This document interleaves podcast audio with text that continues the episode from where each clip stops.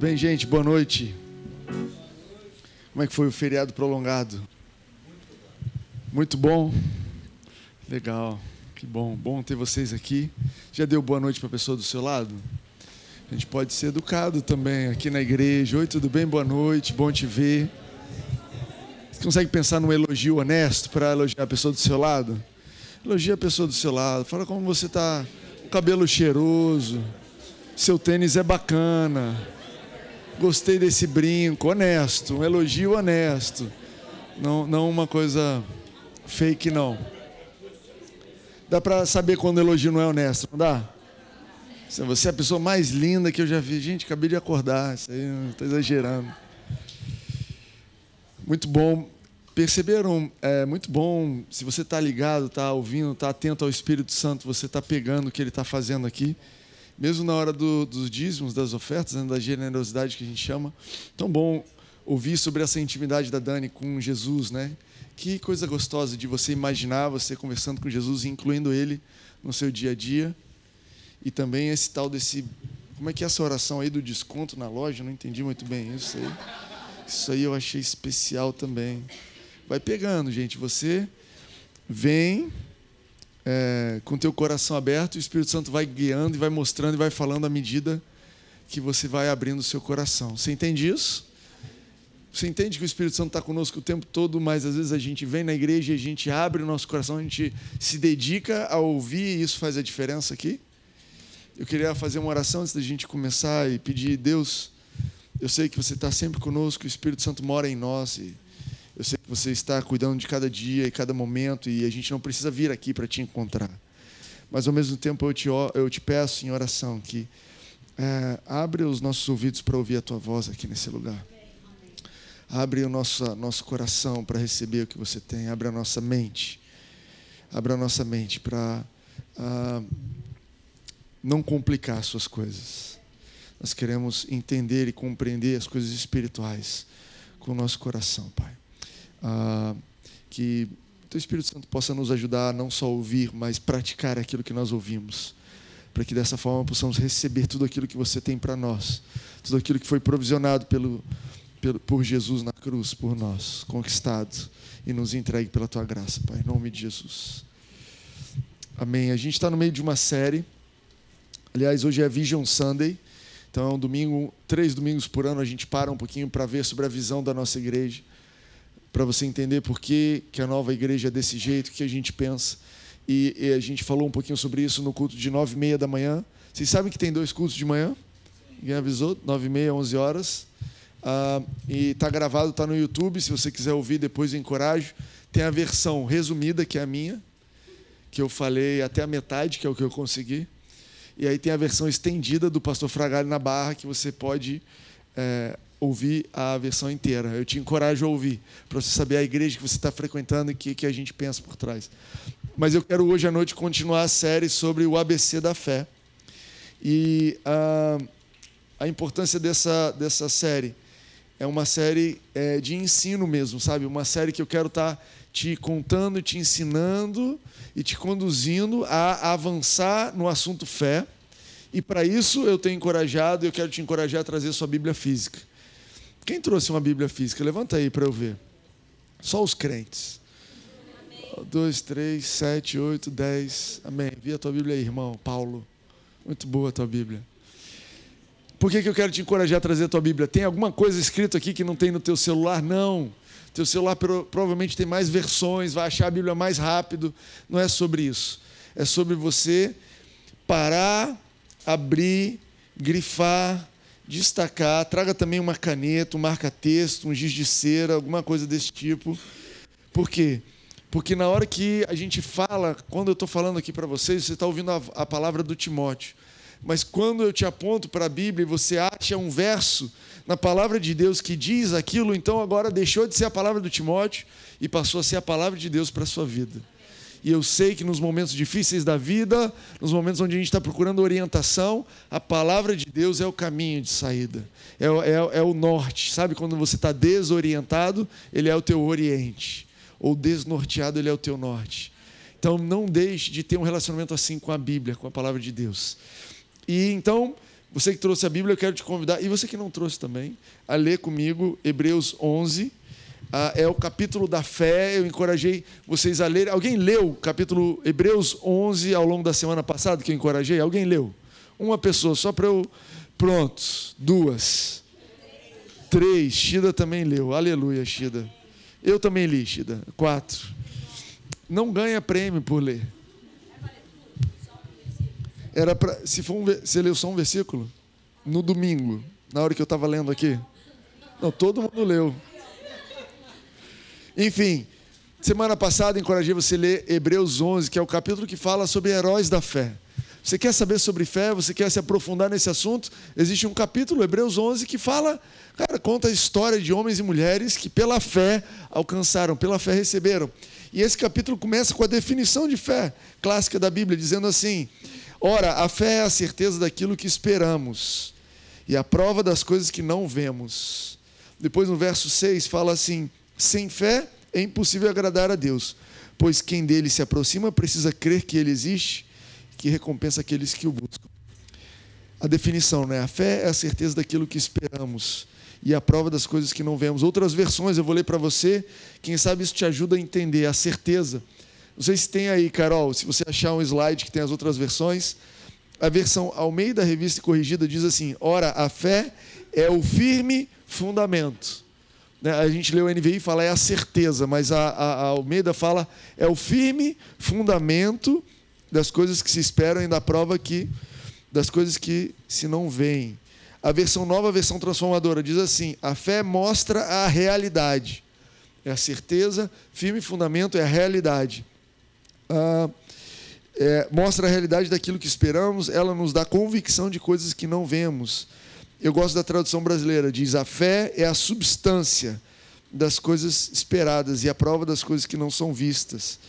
E a Bíblia Almeida, século 21, fala: a fé é a garantia do que se espera e a prova do que se não vê. Então, diferentes versões. Cara, a fé é a garantia, é o fundamento, é a substância, é a certeza. A fé, ela pega a nossa esperança e ela transforma aquilo em certo. Eu espero que um dia aconteça. Não, não, não. Se é uma promessa de Deus, eu não espero que um dia aconteça. Eu creio que já aconteceu e já é minha. Eu tenho a garantia que vai acontecer. Semana passada eu dei o exemplo do avião. Você compra uma passagem, você recebe um e-mail. Aquilo é uma garantia de uma viagem, você não viu o avião, você não tem certeza, mas você tem uma garantia. A fé é a garantia das promessas de Deus. Eu vou fazer um recap rapidinho, mas semana, a, a, o que a gente falou semana passada está disponível no podcast e no YouTube. Mas a gente falou três pontos. Um deles é que Deus fez boas obras, amor, esperança, várias coisas boas, mas nenhuma delas substitui a fé. E a Bíblia nos ensina que sem fé nós não vamos receber nada de Deus. A fé é um instrumento, é a forma pela qual nós recebemos aquilo que Deus já nos deu. Você não tem fé para que Deus te dê, você tem fé para receber o que Ele já te deu. Entende isso? Ah, em Tiago fala: olha, não pense você que, que duvida, você sem fé, não pense que você vai receber alguma coisa. Né, às vezes a gente fala assim: olha, se Deus quiser, Ele vai fazer. Mas, biblicamente falando, não é assim que funciona. Segundo a Bíblia, Deus, tudo que Ele quer, tudo que Ele intenta a nosso respeito, tudo aquilo que Ele provisionou, planejou a nosso respeito, já está feito em Cristo Jesus, mas Ele não é o spam que te força a receber nada, você precisa pela fé receber. Né? Tem coisas que você tem, ó, eu não queria receber esse e-mail, recebi esse SMS, mas outras coisas como uma ligação de telefone, você precisa atender. Né? Então a fé é o que atende a ligação de Deus. Me acompanha, gente, eu sei que está a gente vai chegar lá juntos. Alguém entendeu o exemplo da ligação? Foi bom? Muito bom, obrigado. Alguém entendeu ali? Uh, dois, a gente viu também que a esperança é importante para que você exerça fé. Se, a sua, se você não espera nada, não tem como você ter a convicção, a garantia do que você espera. Se as suas expectativas estão muito baixas ou, a, a, ou nenhuma, você não tem como ter a substância do que você espera. Né? Um dos, das, ah, das formas desse mundo de nos atacar é nos ensinando a baixar nossas expectativas. Né? Você se decepcionou? Espere nada. Não espere nada de ninguém. Né? Tem um, um, um stickerzinho, agora acabei de lembrar, um daquelas figurinhas do WhatsApp fala: daquilo que você menos espera, daí que não vem coisa nenhuma. Isso é bíblico. O que é que você espera a respeito do assunto? Né? Ah, Timóteo, estou passando por uma dificuldade, estou passando, um colega de trabalho está me dando um dor de cabeça, eu estou meio desmotivado no trabalho, eu estou com um problema na minha casa, meu vizinho está fazendo reforma. A minha pergunta primeira para você é: o que é que você espera a respeito disso? Se você não sabe o que esperar, se você não tem nada, busque na Bíblia o que esperar. A Bíblia é uma fonte de esperança inesgotável. A Bíblia é uma fonte de esperança inesgotável. Espere o que a Bíblia diz a seu respeito. Timóteo, como é que eu sei ah, qual é a vontade de Deus a respeito desse assunto? Se existe uma promessa bíblica, isso simboliza, isso ilustra, isso é, registra a vontade de Deus a respeito daquilo. Quando a Bíblia fala que ah, é, se você fizer isso, se você fizer aquilo, ou que a vontade de Deus é que você seja bem sucedido que a vontade de Deus é que você prospere, né? Ele promete, faz promessas, ó, medita na palavra de de noite assim, você vai ser bem sucedido em seu caminho e você vai prosperar. Você pode anotar isso saber, olha, então é a vontade de Deus que eu prospere, que eu seja bem sucedido. Essa é a vontade de Deus para minha vida. Eu posso ter expectativa de ser bem sucedido e de ser próspero. Uau, você tem expectativa de ser bem sucedido? Sabe o que é ser bem sucedido? Que você coloca a sua mão, aquilo vai bem. Cara, qualquer coisa. Eu peguei uma vassoura para varrer, a gente vai arrebentar. É uma pessoa bem sucedida. Cara, eu peguei esse negócio para fazer. O que, que é? Eu vou, vou ser, é fazer pipoca na festa junina da escola. Vai ser a barraquinha que vai arrebentar. Por quê? Porque existe uma promessa de Deus sobre a minha vida e a minha expectativa está lá em cima sobre ser bem sucedido no que eu faço. Bem sucedido não quer dizer você andar por aí de Mercedes ou de Ferrari. Talvez as pessoas menos bem-sucedidas na vida precisam de um carro desse para se fortalecer ali, fortalecer o ego. Nada contra se você tem uma Ferrari ou uma Mercedes, ok? Só estou dizendo que ser bem-sucedido é bênção de Deus, é vontade de Deus para você. Eleva a sua expectativa. Mas se você só para aí na esperança, você não recebe nada. A fé é o que te ajuda a receber. E a fé é a certeza, a convicção, garantia do que você espera, do que nós esperamos. Então, cara, Levante as suas expectativas, mas avance para a fé. Tenha esperança naquilo que Deus prometeu, mas exerça fé para receber. E aí, é, por fim, eu falei semana passada que essa fé, ela nasce da onde a gente conhece a palavra de Deus. A frase bonita que eu falei aqui, a fé começa onde a palavra de Deus é conhecida. Espero que você tenha anotado isso. A fé, você está sem fé, você está desmotivado, você está com dificuldade de receber as coisas de Deus. Procure na Bíblia as coisas que ele fala a seu respeito. Leia a Bíblia, aquilo vai nascer fé. E à medida que você vai descobrindo, olha, a vontade de Deus é que eu tenha um relacionamento saudável. Uau, eu não estava esperando isso para mim. Olha, a vontade de Deus é que meus filhos me deem tranquilidade. Uau, eu estava pensando que filho ia ser esse perrengue a vida o resto da vida. Mas a Bíblia fala que tem como o filho ser prazer da alma dos pais. Uau, eu tenho essa expectativa. Eu tenho essa expectativa. Eu e René, a gente tem expectativa e a gente tem essa realidade. Nossos filhos são um prazer para a gente. Quase sempre. Quase sempre.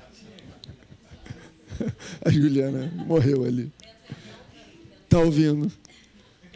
Nos momentos que eles não são. Existem outros versículos. Né?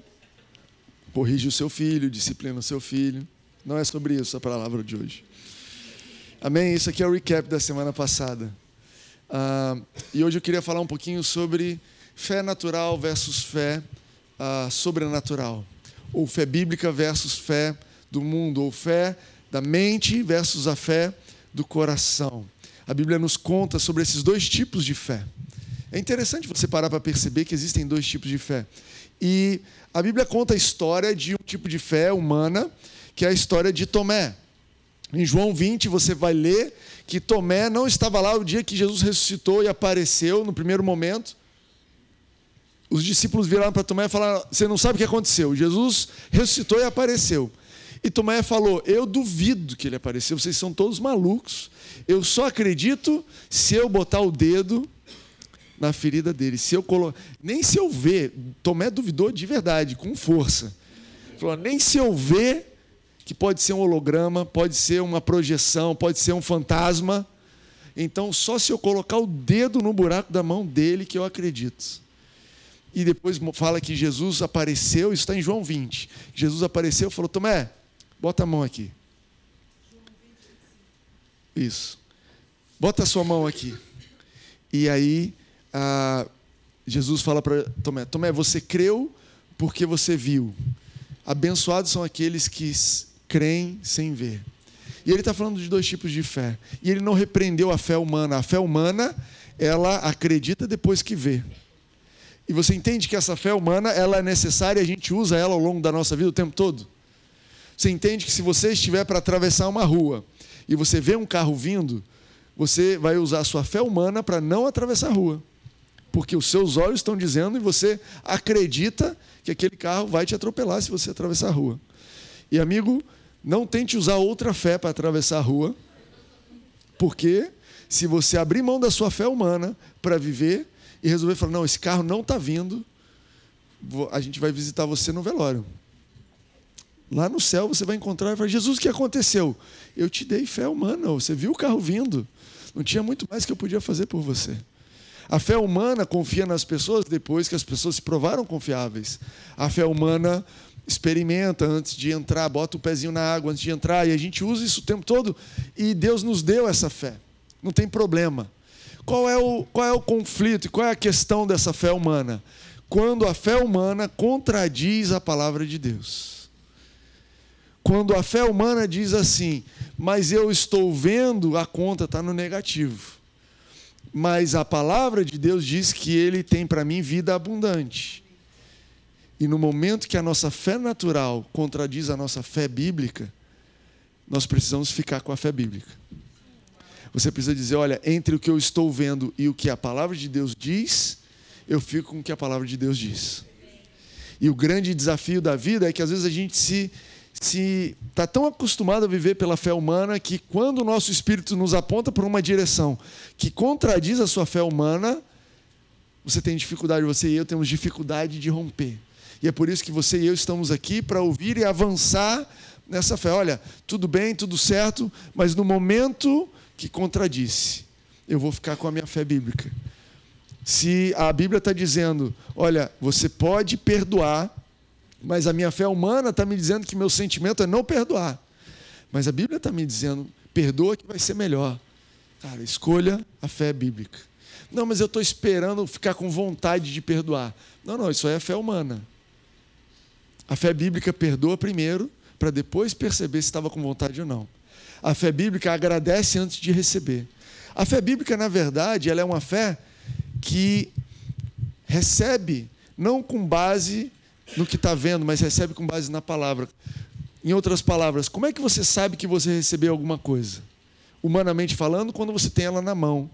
Biblicamente falando, você sabe que você recebeu alguma coisa quando você leu na palavra que já te foi dado. Entende isso? Quando fala assim, olha, toma isso, isso aqui é seu. Se a Bíblia está dizendo, é meu, está recebido. Ah, mas eu não estou vendo, mas a minha fé é a substância que eu precisava. E eu queria te convidar a dar uma olhada nesse tipo de fé, é a fé de Abraão. Abre comigo em Romanos 4. Romanos 4, verso entre 17 e 21. Conta, Paulo está descrevendo a história de Abraão que aconteceu em Gênesis 15. E essa semana quero te encorajar a ler Romanos 4, de 17 a 21. Essa história de Abraão então vai dizer aqui no verso 17, como está escrito, eu o constituí pai de muitas nações. Isso aqui é Deus falando sobre Abraão. Ele é nosso pai aos olhos de Deus, a quem, em quem creu, o Deus que dá a vida aos mortos e chama à existência coisas que não existem como se existissem. Anota isso daí. O Deus que dá vida aos mortos e chama à existência coisas que não existem como se existissem. Verso 18: Abraão, contra toda esperança, em esperança creu. Que loucura! Tornando-se assim pai de muitas nações, como foi dito a seu respeito, assim será a sua descendência. Verso 19: Sem se enfraquecer na fé, reconheceu que o seu corpo já estava sem vitalidade, pois contava cerca de 100 anos de idade, e que também o ventre de Sara estava sem vigor. mesmo assim não duvidou nem foi incrédulo em relação à promessa de Deus, mas foi fortalecido em sua fé e deu glória a Deus. Verso 21. Estando plenamente convencido de que aquele que era poderoso para cumprir o que havia prometido, aliás, estando convencido de que ele era poderoso para cumprir tudo que havia prometido. Começa, essa passagem começa falando que Deus ah, chega para Abraão e promete para ele: Olha, você vai ter muitos filhos. Vocês sabem a história de Abraão? Abraão, com 75 anos de idade, morava na casa do pai dele, tinha esposa e não tinham filhos. Eles não conseguiam ter filhos, eles eram estéreis. Estéreis. Estéreos. Ele era estéreo e ela era estéreo. E Deus chega para ele e faz uma promessa: Abraão, você vai ser você vai ter filho, e não só você vai ter um filho, você vai ser pai de muitas nações. E Abraão creu, a Bíblia diz que Abraão creu. E no momento que ele creu, ele recebeu essa passagem. Ok, se você, Deus, está dizendo, se eu tenho uma palavra sua dizendo que eu vou ter filho, eu já tenho filho. Essa, a fé bíblica, ela, ela tem a garantia, a convicção, é o fundamento da coisa que se espera. Ele falou: olha, tudo bem, se você está dizendo, já é. E aí a Bíblia diz que Deus o constituiu pai de muitas nações naquele momento. E é interessante porque a esperança ela está sempre falando para sempre, para frente, quer dizer. A esperança aponta para o futuro. Timóteo, como é que eu sei se eu estou tendo é, esperança ou fé? A esperança aponta para o futuro. Um dia vou receber um filho, um dia vou ser curado, um dia vai acontecer. Mas a fé, ela é no presente. A fé é certeza do que do que se espera. E Deus não esperou. Então, olha só, um dia eu vou te colocar como pai de muitas nações. Não, não, não. Hoje eu te constituo pai de muitas nações. O nome de Abraão era Abrão, que significa pai de nação. Já era um, um nome ruim para ele, concorda? O cara não tinha um filho e todo mundo chamava ele de ô paizão. Oi, paizão, tudo bem? Cara, isso devia doer, né? Paizão, vem aqui, cara, não tenho nem filho. Aí Deus falou: não, esse nome paizão, esse nome pai de nações, tá, pai de uma nação está pouco. Hoje, já que você recebeu pela fé, vou mudar o seu nome para Abraão, que é pai de muitas nações. Caramba, Deus, eu não, eu, eu, eu não consegui a naçãozinha, um filhinho, eu só queria um filho. Não, não, hoje mesmo, já, você recebeu pela fé? Então hoje eu estou trocando o seu nome e a partir de hoje você já começa a dizer e as pessoas vão fazer uma confissão de fé a seu respeito todos os dias quando te chamarem. Ei, paizão, pai de muitas nações, vem aqui. Quando alguém ligava para ele, pai de muitas nações, como é que você está? Abraão, onde é que você está? E ele começou a ter essa confissão de fé. E você sabe quando ele teve filho? 25 anos depois. 25 anos depois. Mas ele servia a um Deus que chama as coisas que não existem como se já existissem, não é isso? O Deus que chama a existência coisas que não existem como se já existissem. Isso aqui é uma das coisas, é um dos pontos mais é, sensíveis da confissão de fé. Porque você entende que nós usamos as nossas palavras para descrever as situações? Então, quando você me chama de paisão, você está descrevendo porque você sabe que eu tenho filhos, mas você tem dedos para chamar alguém que não tem filho de pai. Mas Deus não criou a palavra, em primeiro lugar, para descrever as coisas, mas Ele criou a palavra para chamar à existência as coisas. Deus falou, haja luz e houve luz. Deus criou toda a terra através da sua palavra. Ele falou, haja o mar, haja estrela, haja sol. E a coisa toda foi acontecendo através da palavra. E Ele nos deu esse poder nós, através da nossa confissão de fé, através do nome de Jesus, através da nossa palavra, as coisas acontecem. Mas, ah, às vezes, a gente tem esse conflito dentro de nós que diz assim: olha, como é que você está chamando uma coisa que não existe como se já existisse?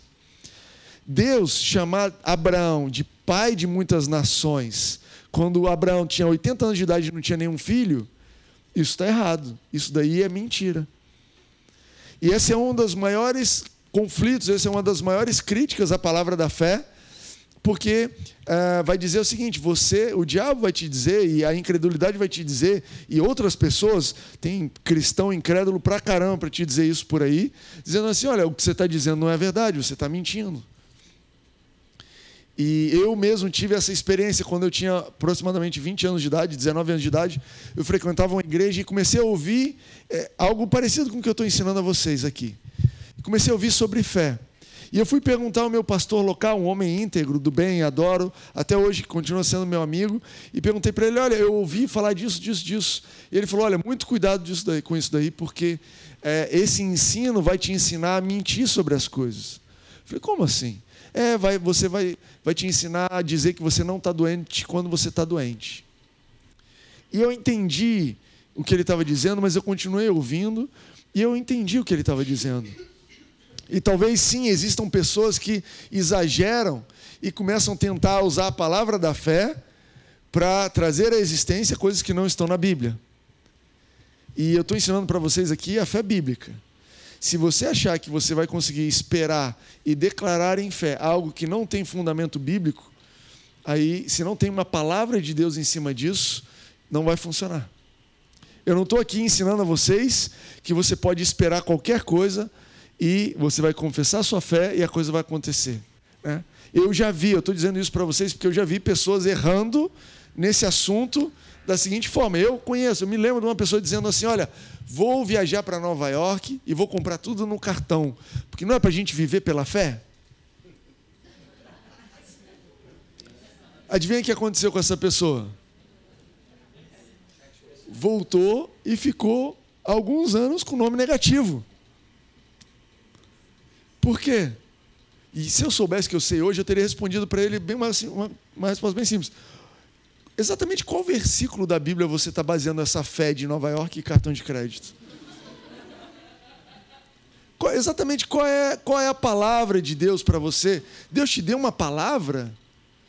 Porque é lógico que a palavra de Deus, a, a palavra de Deus para todos nós está aqui na Bíblia, e é lógico que Deus pode te dar uma direção particular eu acredito em ser orientado pelo Espírito Santo e eu vivo assim. A minha vida ela lida com direções de Deus que estão além da Bíblia, onde Ele te dá uma direção. E para mim, isso não é uma regra que eu estou ensinando para vocês, não é uma doutrina, mas para mim a palavra de Deus fica ainda muito mais clara, a direção de Deus para a minha vida fica ainda mais clara quando eu não quero fazer aquela coisa. Deus tem me falado para fazer algumas coisas, dado direção para mim, para a Rene, às vezes coisas só, às vezes da minha empresa, às vezes coisas da, a, do, meu, da, do meu dia a dia. Eu falo, Deus, tem certeza que é para eu fazer isso? Timóteo, pode ir nessa direção.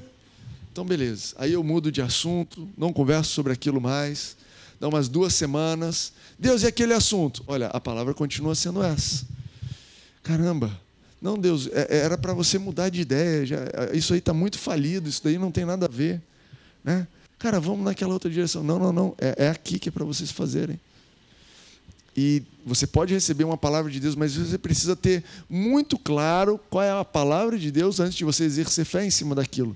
Do contrário, você está confessando algo que você gostaria que fosse a promessa de Deus, mas não tem.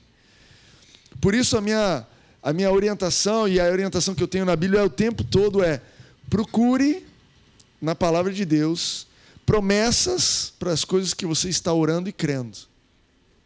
Leia a palavra, procure no Google, venha até mim, procure outras pessoas que já têm um tempo de vivência na Bíblia e fala: olha só, eu gostaria de crer a respeito disso daqui. Tem alguma base bíblica? Se eu lembro de algum versículo, o meu pai, pastor Bené, que não está aqui hoje, sabe um monte de versículo para qual. De vez em quando eu ligo para meu pai, pai, eu estou querendo crer uma coisa aqui.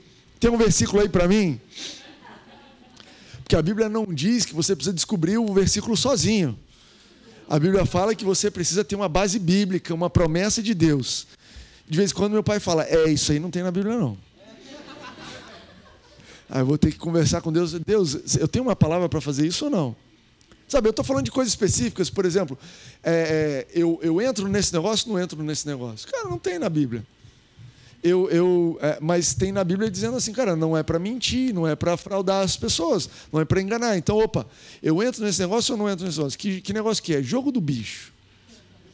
Opa, não preciso orar tanto para saber que não é uma boa coisa. Isso aqui é um negócio ilegal, envolve um tanto de violência, envolve algumas coisas ruins. Então, não preciso saber a vontade de Deus. Mas, ó, alguém me chamou, uma porta de emprego nova, lista, tudo certo. Cara, Deus, eu quero ouvir a sua voz, é a tua vontade. Eu, eu, eu preciso da tua palavra para eu ir. Já viram isso? Jesus chegou para Pedro e falou: lança a tua rede. E aí Pedro virou para ele e falou assim: segundo a sua palavra, eu vou lançar. O que, que ele estava dizendo? Eu não vou lançar com base numa fé humana. A fé humana eu já pesquei a noite inteira, não tem nada. Mas segundo a sua palavra, eu crendo que você é Deus, filho de Deus, e segundo a palavra de Deus, eu vou lançar, eu vou crer antes de ver. Pescou um monte de peixe. Sabe, tenha um coração aberto para a palavra de Deus, mas em primeiro lugar, a Bíblia tem inúmeras, inúmeras promessas para você. Procure uma promessa. Não deixe isso para depois. Não deixe isso para depois. Cara, isso aqui é fundamento para a sua vida. Isso aqui é base, alicerce para. Você quer viver uma vida sólida, você quer dar um passo após o outro, você quer progredir na vida sem retroceder. Baseie a sua vida, alicerce a sua vida na palavra de Deus. Tenha versos da Bíblia para cada uma das coisas que você está crendo. Cara, eu creio na segurança dos meus filhos. Eu creio que Deus vai me livrar dessa situação. Eu creio que eu posso viver uma vida alegre. Eu creio uma vida longe de ansiedade. Por quê? Porque existe uma promessa na Bíblia. Não andeis ansiosos sobre coisa alguma. Porque Ele tem cuidado de vós. Eu pego esse verso e falo: Uau! Cara, é a vontade de Deus. Eu vou exercer fé. Não vou andar preocupado. Eu não vou me preocupar com isso daí. Amém para vocês? Eu estou pregando para mim mesmo aqui e está funcionando. Mas, voltando à questão da, da, da, confissão, se a Bíblia diz alguma coisa a respeito daquilo, eu vou dizer o que a Bíblia diz e isso não é mentir. Isso é uma confissão de fé. Se a Bíblia me chama de santo, você entende que Deus tem fé em você e em mim? Você entende que Deus olha para mim e chama a existência coisas que não existem? Deus olha para mim e fala: Você é o meu filho amado, eu não vejo falha nenhuma em você, você é santo aos meus olhos. Caramba, eu olho para mim e eu não vejo isso. A minha fé humana fala: quê? Eu te mando uma lista de falhas. Mas ele fala: eu, eu, eu chamo a existência coisas que não existem. A palavra de Deus, ele, ele não está me descrevendo. Você entende quando Deus te chama de santo, de filho, filha amada? Ele não está te descrevendo? Ele está liberando uma palavra que vai acontecer? A palavra dele que criou o universo está atuando sobre a sua vida e a minha. Ele está nos transformando. É por isso que nessa igreja aqui a gente tem uma loucura, isso aqui é um parênteses total. A gente tem uma loucura aqui de ensinar você a dizer que você é justiça de Deus. Sabe, quando você diz eu sou justiça de Deus, você está dizendo o seguinte: isso aqui está em 2 Coríntios 5, 21, diz assim: Aquele que não conheceu o pecado se fez pecado por nós para que nós pudéssemos ser feitos justiça de Deus. Quando você diz eu sou justiça de Deus, diz isso significa que perante Deus você é plenamente perdoado e você tem total acesso a Ele, não só a presença dEle, mas as bênçãos da presença dEle, ok? Então a confissão Eu sou justiça de Deus diz isso a seu respeito. E a gente ensina quando você errar o alvo, quando você fizer uma coisa errada, você confessar isso a seu respeito. Cara, acabei de ter uma discussão horrível, mandei uns áudios aqui com umas ofensas. Cara, eu estou envergonhado do que eu fiz. Pai, eu sou justiça de Deus. Você está atuando em mim. Você está atuando em mim. Mas eu vou dizer a meu respeito aquilo que você diz. Eu não vou usar minhas palavras para me descrever. Eu vou me descrever como você me descreve. Eu sou justiça de Deus. Eu sou amado de você. Eu tenho acesso. Obrigado, Pai, porque você me chama de perdoado, perdoado. Obrigado porque você me chama de um pai e uma mãe abençoado e comece a confessar a respeito de você.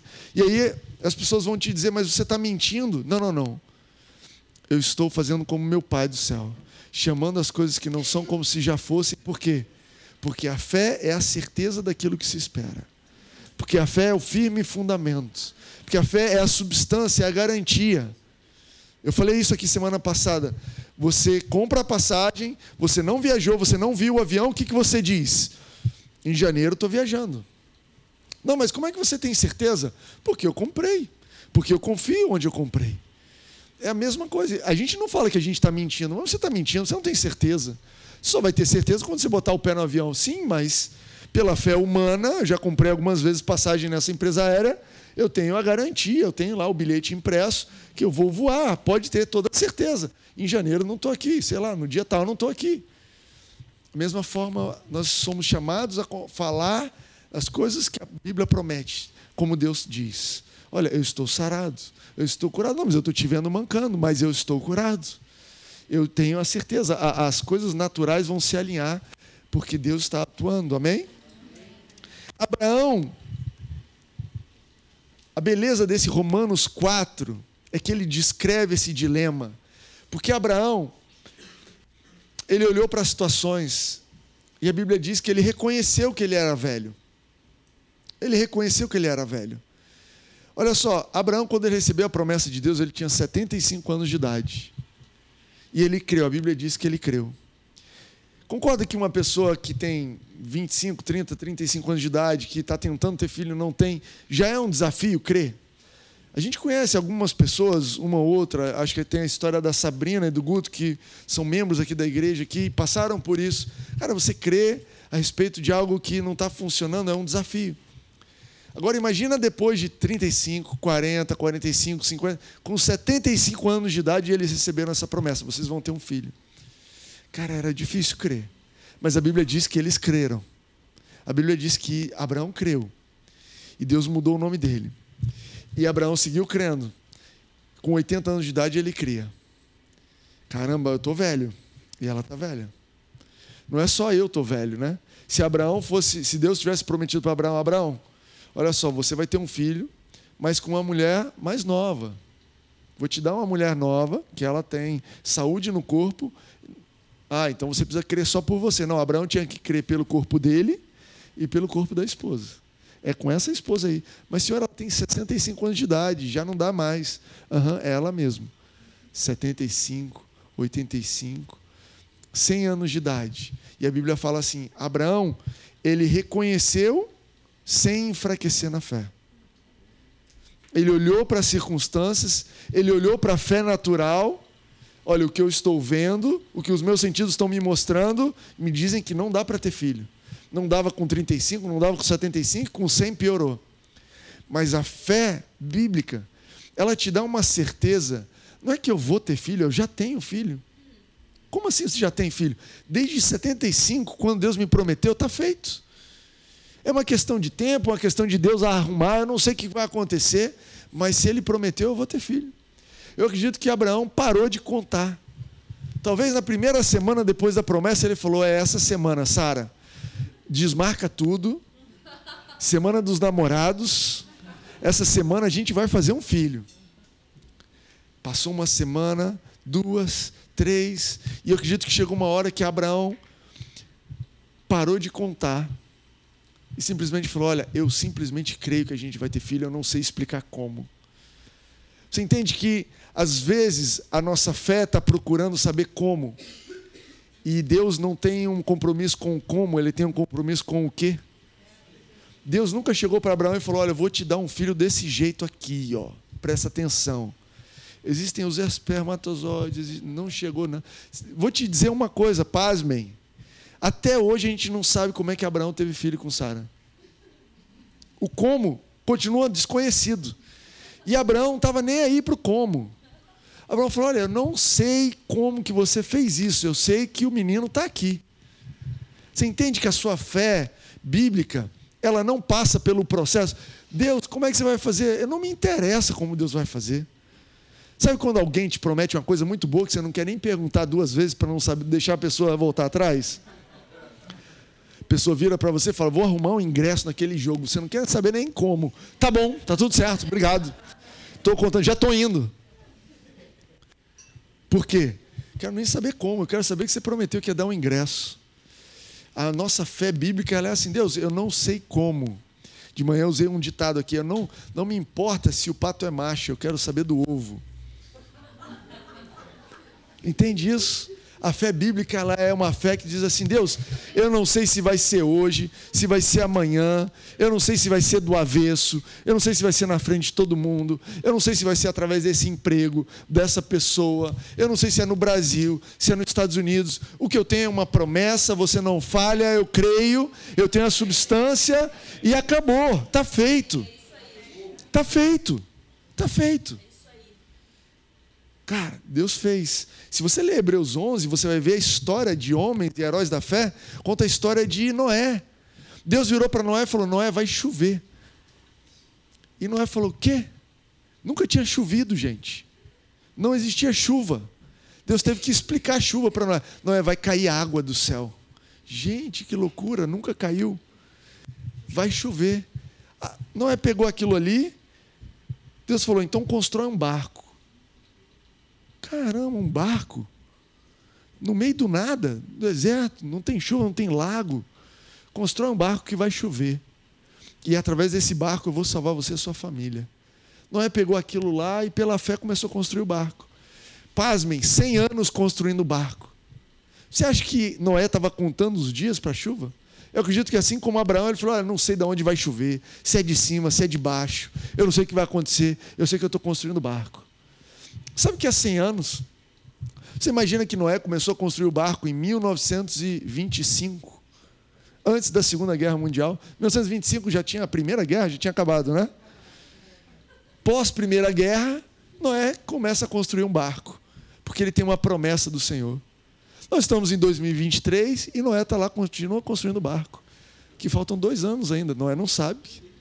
Faltam dois anos ainda para cumprir o que Deus falou, a promessa de salvação. Você entende que Noé não estava esperando chover para ter certeza, assim como Abraão, Noé estava plenamente convencido de que aquele que prometeu é poderoso para cumprir? Essa é a fé que nós precisamos ter na Bíblia. Ei, se a Bíblia está dizendo que Ele vai prover para as minhas, suprir todas as minhas necessidades, segundo a sua riqueza em glória, não me importa se é hoje, se é amanhã, se é no cheque, se é um cartão, se vai aparecer dinheiro, eu não sei como vai acontecer, por quê? Porque eu tenho certeza do que a Bíblia diz para mim. Sem se enfraquecer na fé, reconheceu. Verso 21, estando plenamente convencido de que ele era poderoso para cumprir. Uau! Agora deixa eu te falar uma coisa. Um disclaimer importante. Eu estou ensinando vocês sobre fé. E a Bíblia fala que a fé vem pelo ouvir da palavra. Eu consigo ver nos olhos de alguns de vocês a fé brotando. Fé brotando. Mas tem gente que acha que, não, agora eu entendo de fé, agora a vida não tem mais problema, não tem mais dificuldade. Agora a vida, cara, agora é só receber. A fé é um cartão de crédito que você saca todos os dias. E acha que agora a vida eu vou flutuar, flutuar pela vida. Já viu? Quando, sabe quando a vida está tão boa que você está flutuando pela vida? Você viu aquele buraco? Não, eu flutuei por cima dele. Se você acha que viver pela fé é esse tipo de vida, que agora é só mar de rosas, né, como a gente diz. Eu quero te dizer claramente, isso é uma besteira. E se você acredita nisso, não diz que eu que te ensinei, nem diz que você veio aqui nessa série. Porque não é isso que a Bíblia diz. A Bíblia não diz que Deus nos deu uma passagem, um cartão, um livre, livre passagem para você não ter mais adversidades. Pelo contrário, a Bíblia diz Salmos 34, versículo 19. Anota esse daí também. Esse daqui é um que você tem que grifar, imprimir. Salmos está no meio da Bíblia. 34, versículo 19. O meu diz assim: O justo passa por muitas adversidades, mas o Senhor o livra de todas. O justo passa por muitas adversidades. Cara, os desafios vão acontecer. A Bíblia, a única, o único combate que a Bíblia nos convida a combater é o combate da fé. 1 Timóteo 6, Timóteo escreve para Paulo escreve para Timóteo dizendo: "Combate o bom combate da fé". A vida da fé é uma vida de muitas adversidades, como a vida sem fé também, tá? A vida nessa terra é uma vida de dificuldades, adversidades. Mas a promessa dele é que o Senhor o livra de todas. Essa semana a gente vai ter adversidade? Vai ter. Por que, Timóteo? Por que, que a gente tem tanta adversidade? Cara, porque existe um camarada chamado Diabo, com a sua turma, que o trabalho dele 24, 24 horas por dia, 7 dias por semana é arrumar confusão pra gente. E quanto mais confusão ele arruma, mais você vence pela fé e mais Deus te exalta. E o diabo insiste em arrumar confusão e Deus insiste em transformar aquilo lá em bênção. E o diabo insiste em arrumar confusão e Deus insiste em transformar aquilo em bênção. E a Bíblia fala o seguinte: essa é a vitória que vence o mundo, a nossa fé. Todo aquele que é nascido de Deus vence o mundo. Ei, o mundo, o justo passa por muitas adversidades, mas o Senhor o livra de todas elas. Salmo 91 diz: Olha, abre esse também. Para você que está grifando, você que está fazendo o dever de casa. Salmo 91, verso 15: Ele clamará a mim e eu lhe darei resposta, e na adversidade eu estarei com ele, vou livrá-lo e cobri-lo de honra. Uau! Deus está dizendo o seguinte: não só vou te livrar, não só eu vou te acompanhar, não só eu vou estar com você na adversidade, né? Como eu vou te livrar dessa adversidade e você vai sair honrado disso daqui. Cara, você não vai se envergonhar. Aquele que crê, aquele que clama o nome do Senhor não será envergonhado. Mas esse passar, essa vitória passa pela fé. Passa por você ficar firme pela fé. Olha, os meus sentidos humanos estão dizendo isso, mas o que a palavra diz, eu vou ficar com o que a palavra diz. A minha boca vai dizer o que a palavra diz. Eu aprendi uma coisa que é interessante. Eu não sou, essa é uma confissão de fé que eu vou te convidar a fazer daqui a pouco. Eu não sou movido pelo que eu vejo. Eu não sou movido pelo que eu visto, pelo que eu sinto. Eu sou movido pelo que eu creio. Eu não me movo. Eu não tomo decisões, eu não falo do que eu estou vendo. Eu não tomo decisões, eu não reajo de acordo com o que eu estou sentindo. Eu me movo, eu tomo decisões com base no que eu creio. Você entende isso? Você entende que as emoções são instáveis? Que você pode sair daqui se sentindo um vitorioso, amanhã você pode acordar se sentindo o maior dos perdedores? Cara, você acorda achando que vai dar tudo certo, no outro dia você acorda achando que vai dar tudo errado. Essa é a inconstância das nossas emoções. Eu não estou te dizendo para ignorar suas emoções. Deus te fez com emoções, existe um motivo. Mas as emoções não são aquilo que me movem. Eu sou movido por aquilo que eu creio. A palavra de Deus diz: o justo, porque andamos por fé e não por vista. 2 Coríntios 5, 7. Agora, a, a vida vai te dar um monte de oportunidade de você praticar essa confissão de fé. Eu não, eu não vivo, eu não sou movido pelo que eu vejo, eu não sou movido pelo que eu sinto, eu sou movido pela fé, pelo que eu creio. De vez em quando você vai olhar em volta e vai parecer que deu tudo errado. Seus olhos estão te dizendo, olha, deu errado. E você vai precisar decidir, será que eu vou me mover pelo que eu estou vendo? De vez em quando o diabo vai te, te tentar te fazer desistir dizendo que já acabou. Ei, já acabou. Você está crendo, mas já acabou. Não tem mais esperança. É interessante que a Bíblia fala que Abraão esperou contra a esperança e creu. Quando a esperança das a maior parte das pessoas estariam perdidas, Abraão falou: "Ei, eu sigo crendo em Deus, eu sigo esperando nele. Eu não me movo pelo que eu estou vendo. Eu estou vendo uma pessoa velha, uma pessoa velha, mas eu não me movo por isso. Quando você não tem como negar que o problema está lá. Às vezes a nossa, a nossa Instinto de proteção é ignorar que o problema existe, é fingir que não está acontecendo. E olha que interessante, a fé não é um estímulo para você fingir que o problema não existe. Eu diria até mais que a sua fé ela é fortalecida pelo tamanho do problema. Olha que loucura. Você entende isso? Tem uns problemas que eu estou lidando, eu sempre estou lidando, e ele vai indo e eu sei, isso aqui eu sei resolver isso aqui você resolver, isso aqui eu tenho que trabalhar, isso aqui eu vou ter que virar à noite, isso aqui eu vou ter que conversar com alguém, isso aqui vai dar trabalho. Mas de vez em quando o problema vai para um nível assim que até me dá um alívio. Ufa, isso aqui é impossível.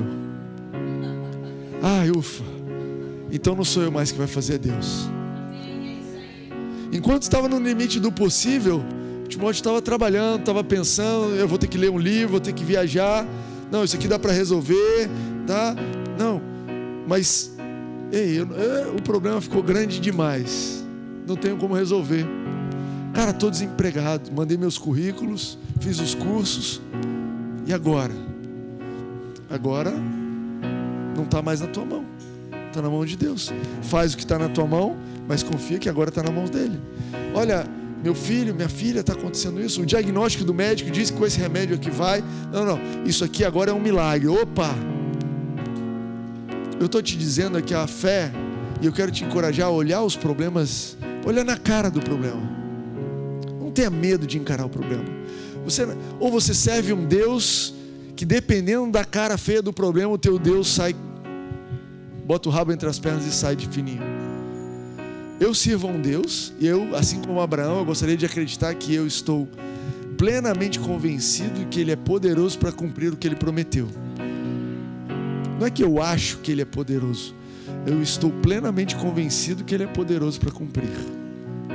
Se eu estou convicto disso, se eu tenho fé que Ele é poderoso, então eu olho para o problema no olho. Não tem problema. Gente, olha só.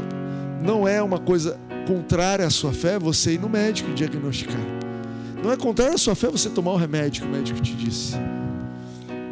Não tem nada, a Bíblia não fala nada disso. A Bíblia, pelo contrário, fala assim: Abraão, sem se enfraquecer na fé, reconheceu que o corpo dele era velho da esposa também. Mas ele foi fortalecido em fé, dando graças a Deus, porque ele estava plenamente convencido de que Deus era poderoso para cumprir. O que enfraquece a sua fé não é o tamanho do problema, mas é você não ter certeza de que Deus é poderoso. Encare o seu problema de frente. Olhe para ele nos olhos fala, cara, é isso. Esse aqui é o problema que a gente está lidando. Eu estou lidando. Não, não, não. Isso aqui não é só um hábitozinho. Eu estou dependente dessa coisa aqui. Essa coisa aqui está me controlando. Não, não, não, é, não é só de vez em quando que eu estouro. Eu sou, eu estou ficando uma pessoa descontrolada. Não, não, não, não é. Eu não preciso minimizar o problema para ajudar Deus. Esse problema é grande, mas o meu Deus é muito maior. O meu Deus é muito maior. As promessas do meu Deus a respeito disso são claras. E eu vou vencer isso, porque Deus está dizendo que ele me, a vitória que Ele tem para mim está na fé. Amém para isso aí? Eu vou te convidar a ficar de pé. E eu vou te convidar a fazer essa confissão comigo. Eu não sou movido pelo que vejo. Você pode repetir comigo se você crê nisso? Eu não sou movido pelo que vejo. Eu não sou movido pelo que sinto. Eu sou movido pelo que eu creio. Eu vou te convidar a repetir isso mais uma vez. Eu não sou movido pelo que vejo. Eu não sou movido pelo que eu sinto.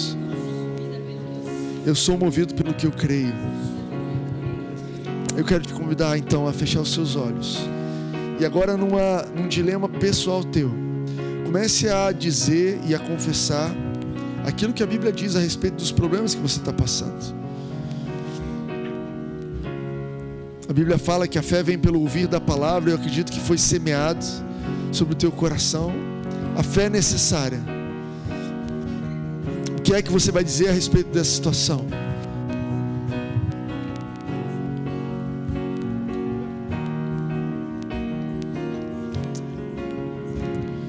Você pode dizer: Eu creio que meu Deus é maior do que esse problema. Eu creio que eu sirvo um Deus que vai me livrar desse problema. Eu creio num Deus que tem a solução para isso. Eu creio num Deus que já resolveu isso em Cristo Jesus, já me deu o caminho de saída. Eu creio num Deus que está operando em mim. Eu creio num Deus que liberou a palavra, me transformando no meu coração. Eu creio que Ele está mudando quem eu sou, mudando as minhas palavras, mudando as minhas reações. Eu creio num Deus que me perdoa. Eu creio num Deus que me vê justificado, justificada. Creio num Deus que olha para mim e não, não vê os meus erros. Uau! Não vê os meus erros. Diga aquilo que você crê que Deus diz a respeito. Quero pedir todos para fecharem os olhos. Quero fazer uma pergunta. Existe alguém aqui nessa noite que nunca entregou sua vida para Jesus e que por algum motivo, por uma fé sobrenatural, gostaria de nessa noite entregar sua vida para Jesus. Existe alguém aqui que gostaria de receber Jesus como seu Senhor e Salvador pela primeira vez? Eu nunca tomei essa decisão. E gostaria de tomar essa decisão nessa noite. Se você é essa pessoa, se você gostaria de tomar essa decisão, levanta sua mão para que eu possa orar junto com você a respeito disso. Levanta sua mão bem alto para que eu possa ver. Amém. Amém. Vi a sua mão. Uau, vi a sua mão. Vou te convidar a fazer uma oração muito simples comigo, dizendo: Pai, eu te, Jesus, eu te recebo como meu Senhor e Salvador. Obrigado pelo perdão dos meus pecados. Obrigado porque você me limpa. Obrigado porque você me recebe como filho de Deus. Amém. E essa oração, a Bíblia diz que se com o coração você crê e com a boca confessar, você será salvo. Essa é a mesma fé que você usa para ser salvo, essa é a mesma fé que você usa para receber tudo aquilo que Deus tem para você. Se com o coração você crê e com a boca confessar, cara, você vai receber. Você vai receber.